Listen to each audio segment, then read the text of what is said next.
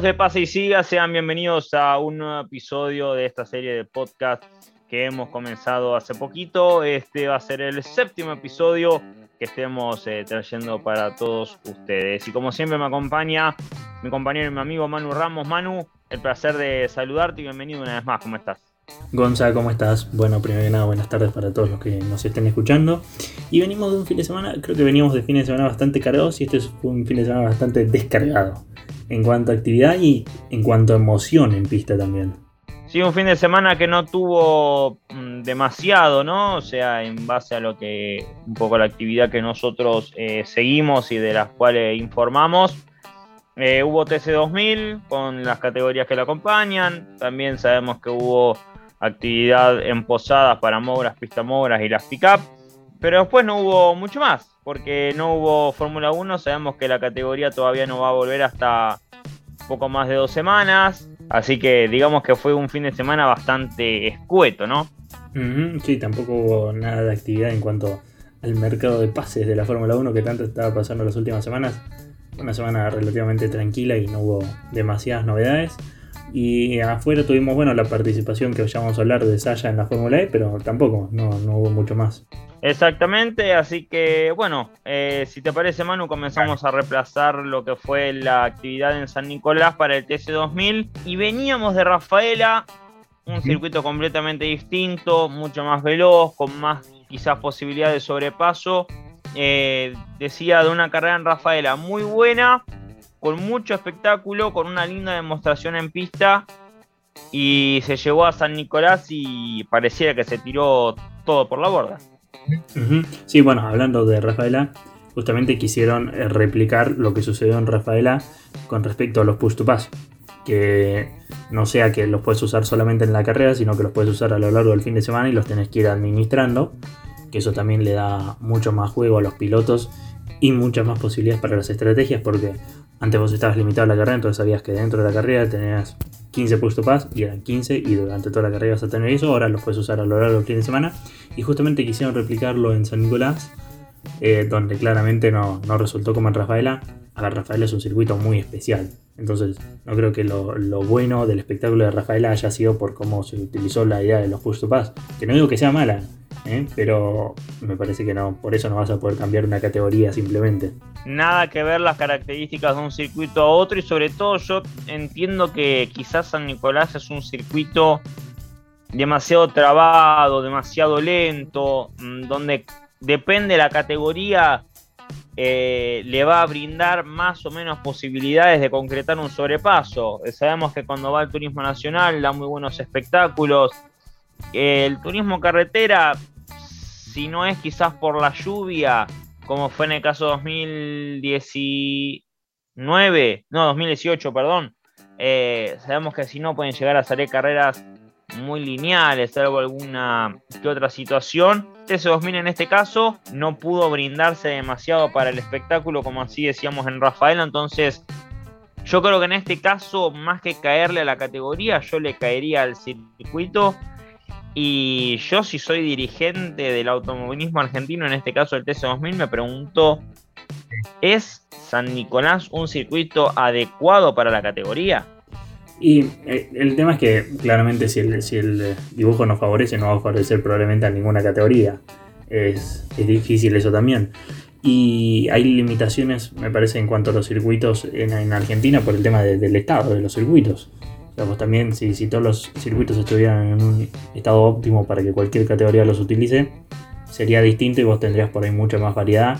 Y bueno, también sabemos que, hay temas económicos que por ahí vos podés querer eh, correr en una pista, pero por ahí no se puede y hay otra que sí te da la posibilidad como San Nicolás. El tema de los, de los dibujos es algo que, viene hace mucho tiempo y, que me parece que, en los circuitos, ya sean nuevos, que se vayan a hacer o viejos, parece que debería haber replantear eh, el dibujo, justamente los circuitos, que se sienten no solo ingenieros, pilotos y los, que sean que tomen las decisiones y digan, miren, no te a hacer todos los circuitos iguales, obviamente, pero hay ciertas características de curvas o de rectas que a vos te van a poder permitir saber que después por ahí en pista no pasa nada, pero por lo menos permitirles ciertos lugares de sobrepaso, que hay circuitos que no te los permiten y que es culpa también de un mal diseño, que no estuvo pensado de la manera que correspondía. Yo lo que noto es que hay muchas características similares en cuanto a cómo se plantean los circuitos. Ejemplo, vemos Viedma y Centenario, son casi que idénticos, son muy similares. Y San Nicolás yo creo que corresponde decir que tiene alguna que otra similitud con, con esos circuitos, pero sí lo que se ve son trazados, en este caso San Nicolás, que no ofrecen sectores de demasiada velocidad, son, digamos, son muy trabados en el punto de que son lentos, son demasiado técnicos, entonces bueno, yo creo que si no dependes de un factor ajeno como puede ser el clima en condiciones normales dependiendo de la categoría puede salirte una buena carrera o directamente algo muy lineal como se vio este fin de semana. Claro, porque a ver, hacer un circuito y todo lo que hay alrededor de un circuito eh, conlleva una gran suma de dinero y recordemos que el circuito de San Nicolás tiene algunos años, o sea, no es un circuito que vos me decís que, tiene 50 años y que bueno, quedó eh, anticuado, por así decirlo. Claramente, como vos decís, a ninguna categoría les resultó el circuito de San Nicolás, el trazado. Entonces, vos invertís tanta plata, me parece que no le podés cerrar tanto como para hacer un circuito de vuelta. Tendrían que sentarse con los pilotos y, ver, miren, ¿ustedes qué creen? Porque el piloto se da cuenta qué zona se va a poder hacer un adelantamiento, qué zonas no, ya viendo el dibujo. Entonces esas cosas me parece que no. De acá en adelante todo lo que se haga nuevo, no podés darte el lujo de que termine siendo eh, generando carreras aburridas, porque a la larga lo vas a terminar pagando.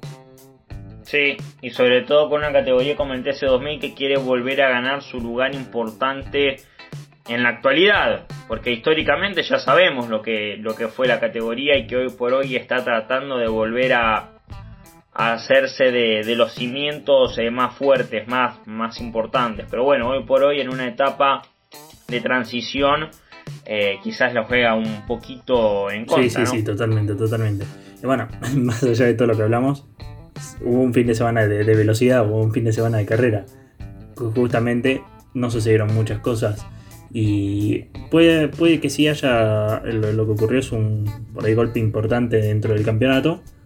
Pero no en cuanto a lo que sucedió dentro de la pista. Si querés repasamos el sprint y la final. Dale, porque fue un fin de semana en donde lo tuvo a Ignacio Montenegro nuevamente consiguiendo la pole position, el joven Nacho Montenegro que también tiene presente en lo que es el TC2000 Series. Por supuesto después en lo que fue el día sábado primero correspondió realizar la carrera sprint que lo tuvo a Lionel Pernía, que por una cuestión de ubicación del campeonato tiene el auto más pesado, pero aún así bueno, le jugó yo creo de nuevo en favor las características del circuito Manu para finalmente condecorar la victoria y poder quedar por delante de sus principales perseguidores, esto en función de estirar un poquito más la ventaja sí, Así es. Bueno, el sprint como vos dijiste recién ganó Pernía, segundo estuvo Artuso, eh, que como vos decís, no, no, más allá por ahí de la largada, no, no, no hubo eh, momentos en los que por ahí peligrara la punta tercero Javer, cuarto Milla y quinto Jorgito Barrio. Y bueno, justamente Pernía y Javer, primero y tercero, son los que son los dos que están peleando el campeonato, el campeonato más arriba. Y cuando uno repasa la final, por ejemplo, hablando de sobrepasos, Montenegro primero, Canapino segundo, Barrio tercero y Javer cuarto, así como terminaron la final, fue como largaron. Quinto Pernía, que sí pudo adelantar un par de puestos, pero los cuatro primeros no cambiaron en cuanto a la clasificación. Y cabe destacar que Canapino tuvo un problema en, la carrera sprint, que iba quinto y un problema en la caja de cambios lo hizo abandonar, perdiendo puntos importantes del campeonato, pero no solo con respecto a Pernía, que es el puntero, sino que es su compañero de equipo. Y está bien que, bueno, hay que tener en cuenta que, se descartan, se descarta una fecha. Está bastante más lejos que Javer. Sí, eh, y me diste el pie, un buen pie para decir algo eh, y no por ahora querer tirar un salvataje. No, no, voy a decir la verdad. A, mi criterio, mejor dicho, voy a dar mi opinión. Es cierto que la carrera en, lo, en la vanguardia fue muy lineal, pero eso no quiere decir, no quita que detrás, en el resto del clasificador, no haya habido disputa por puestos. Porque, por ejemplo, Santero, que largó desde el final, largó desde los puestos del fondo, terminó avanzando hasta entrar en el top 10.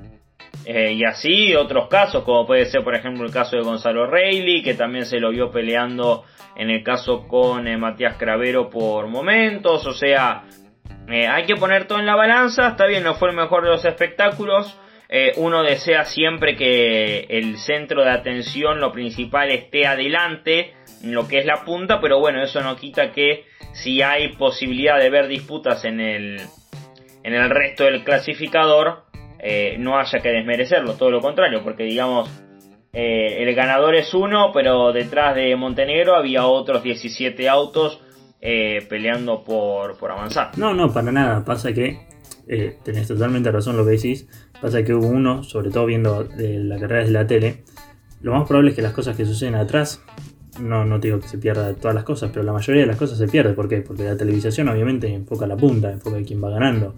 Entonces, y pasa lo mismo con el TC y pasa lo mismo con cualquier categoría.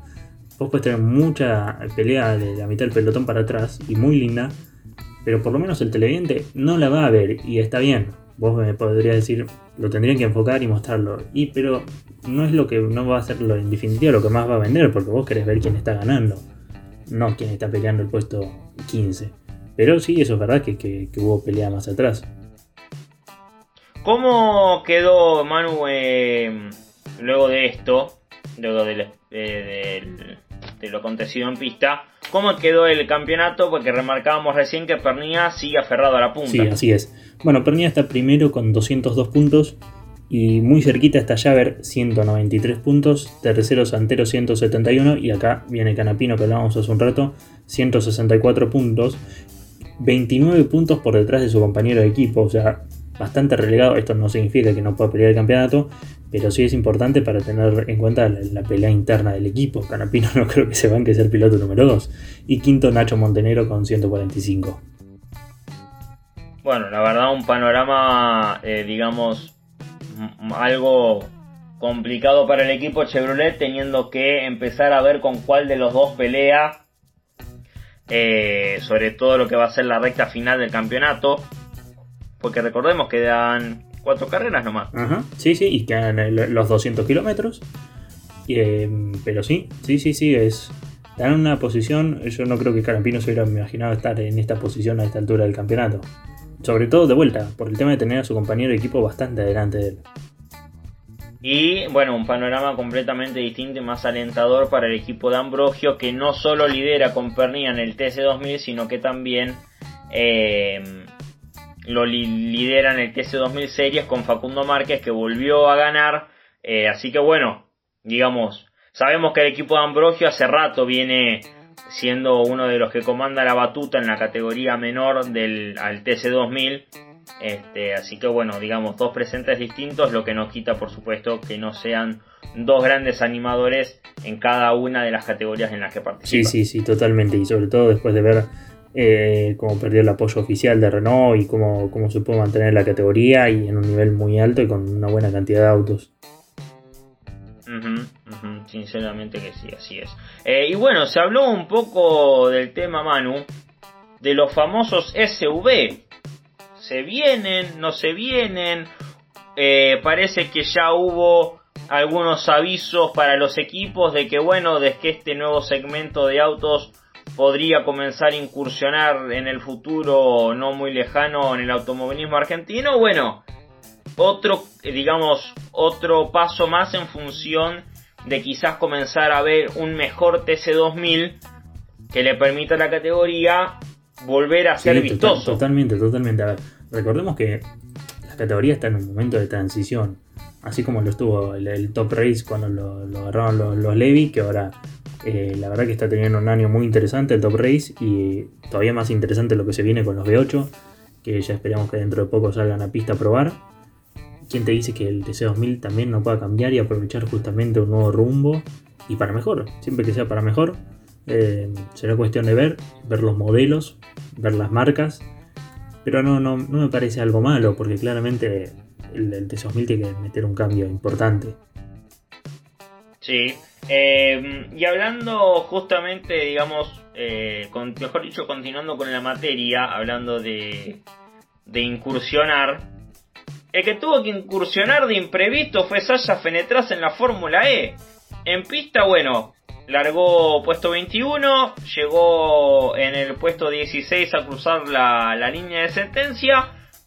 Pero digamos, ¿Cómo fue, Manu, que se dio la llegada del franco argentino en la Fórmula E, digamos, a esta fecha de la Fórmula E, lo que marcó el final de la temporada, que coronó a Stoffel Van Dorn, sabiendo que Sasha es piloto eh, de pruebas y de reserva del equipo Jaguar Racing? O sea, tuvo, eh, como en el tenis, viste, con un Lucky Loser, va avanzando y de repente termina el cuadro principal, le puede haber perdido. Bueno, más o menos así fue lo de Sasha porque, eh, bueno, como decís, es piloto de pruebas y, suplente en Jaguar. El tema, lo que sucedió con, Jaguar fue que Samber eh, tuvo un problema, entonces no pudo correr, lo, reemplazó Norman Nato, entonces, ¿qué hizo Jaguar? Lo llamó a Saya para que esté presente para justamente ser el piloto de reserva ante cualquier problema. ¿Y qué sucedió? Que el domingo, eh, después de un toque que tuvo en pista Giovinazzi, sufrió una tendinitis. Giovinazzi corre para el Dragon Penske Autosport, no para Jaguar. Y bueno, eh, Jaguar tuvo la, buena postura, por así decirlo, o, la buena intención de dejarlo libre a Saya para que pueda ir a correr y para que lo reemplace a Giovanazzi. Le avisaron tres horas antes de la carrera, seis y media de la mañana. Tu vaso, che, está para correr, listo, sí. Entonces en tres horas se tuvo que aprender el circuito y los sistemas del auto. A ver, claramente el, resultado es una anécdota. Lo importante es que haya tenido la oportunidad y que haya debutado. Claramente con el tiempo que tuvo en un equipo que no conoce mantenerse en pista y llegar era lo más importante. La verdad que bueno, eh, queda para la anécdota, para su vida. Eh, cuando alguien le pregunte, ¿corriste en alguna vez la categoría eléctrica? Sí, sí, me llamaron tres horas antes para correr. No una semana, tres horas. ¿Y qué pasó? Bueno, el resto de la anécdota la, la desarrollará el propio Sasha Fenestras, que como siempre eh, representa a Argentina en lo que es el exterior. Eh, pasamos rápidamente, Manu, a lo último, eh, a lo que se viene este fin de semana. Por un lado, Turismo Nacional en San Nicolás y Top Race B6 en Rosario. Y el, tema es, bueno, a ver, se puede argumentar que están en distintas provincias, entonces, por ahí, de ese lado, por más que esté cerca, pero Sí, o sea, es, grande el país. Podrías elegir otro sector. Eh, realmente es una lástima porque la, gente que viva cerca de cualquiera de las dos ciudades podría acercarse a cualquiera de los dos circuitos justamente y poder disfrutar de la carrera. Pero claramente las personas no se pueden dividir en dos. O vas a uno o vas, al otro. Totalmente, así que bueno, eso es lo que tendrá el fin de semana. Eh, rápidamente, Manu, repasamos si te parece cómo están los campeonatos arrancando por el turismo nacional. Ah, es importante señalar que eh, se difundió la noticia de que Lionel Pernilla eh, tuvo una multa, que recayó sobre él una multa económica de 30 mil pesos, pero no fue, no tiene nada que ver con lo de Termas de Río Hondo, sino por algo, una situación como bien marcaban en la web oficial de la categoría del Turismo Nacional, que es en base a la primera fecha del año en Bahía Blanca. De allí viene esta multa económica, entonces hay que dejar en claro que no fue por nada eh, de lo derivado luego de Termas de Rigondo, con toda la polémica con Chapur y Gómez y demás, sino que viene ya desde mucho más atrás en el año. Entonces, mano, ahora sí, campeonatos de clase 2 y clase 3, quienes mandan, con cuántos kilos tienen encima, vamos. Dale, sí, igual, volviendo un, un cachito a lo anterior, yo creo que si llega a haber sanción para la carrera de Termas, con suerte nos estaríamos enterando enero del año que viene, más o menos por cómo manejan los, tiempos. Así que va a haber que esperar. Pero yo por ahí para el campeonato que viene tenés la sanción a Pernilla. Si es que sigue corriendo el tenis, ¿viste? Uno nunca sabe qué pasa el año siguiente. Más o menos enero yo creo que tenemos la sanción. Bueno, en los campeonatos. Clase 2, eh, Cristian Abdala primero, 172 eh, puntos, carga 40 kilos. Cravero segundo, 168 puntos, 45 kilos. Signorelli 145, no carga nada. Torrisi 140, carga 25 kilos. Y Quinto Leanes con 134 puntos y carga 20 kilos. Eh, importante señalar que eh, de los cinco primeros que aquí destacamos, ganaron tres. Abdala, Cravero y Torrisi. Signorelli y Leanes no, no, lo han hecho. Sí, sí, exactamente. Y después de la clase 3 tenemos Castellano, primero 144 y 10 kilos. Eh, segundo, Merlo, 136 puntos, no carga nada. Eh, tercero Antonino, 131 puntos, 30 kilos. Cuarto Chapur, 130 puntos, 50 kilos. Quinto Antoine, 129 y 25 kilos. Sexto Ursera, 117 puntos, 55 kilos. Y Pernía séptimo, 113 puntos, también 55 kilos. Bien, y en base al eh, Top Race, ¿cómo viene el panorama previo a desarrollar la fecha en el Autódromo Rosarino? El Top Race también tiene un, campeonato peleado con, varios protagonistas. Los cuatro primeros bastante apretados. Tenemos a Zar 192, segundo Josito Di Palma 181, tercero Aldriguetti 175, cuarto Ciarrochi 171 y acá hay una brecha por ahí un poco más amplia que está Quinto Guerra con 135 puntos. Bueno, recordamos que este fin de semana para el Top Race es una fecha como siempre con el tema de la recarga de combustible eh, y el Top Race eh, Series contará con, el, con su fecha de invitados, en este caso tal como el Top Race desarrolló, mejor dicho, tal como el Top Race B6 desarrolló una en San Juan, ahora en Rosario le toca a la divisional intermedia de la categoría. Manu, hemos repasado todo, ¿verdad? Sí, sí, exactamente. Ya tocamos todos los temas.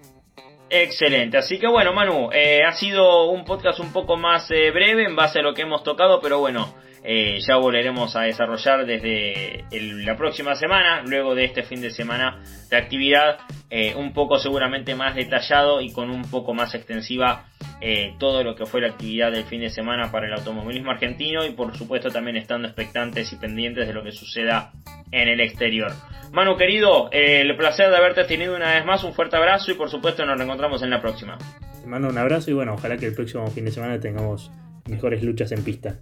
Así esperemos que sea. Un fuerte abrazo para todos los que nos hayan escuchado y por supuesto nos veremos en el próximo episodio, lo que será el episodio 8. Un fuerte abrazo para todos. Gracias y hasta la próxima. Chau chau.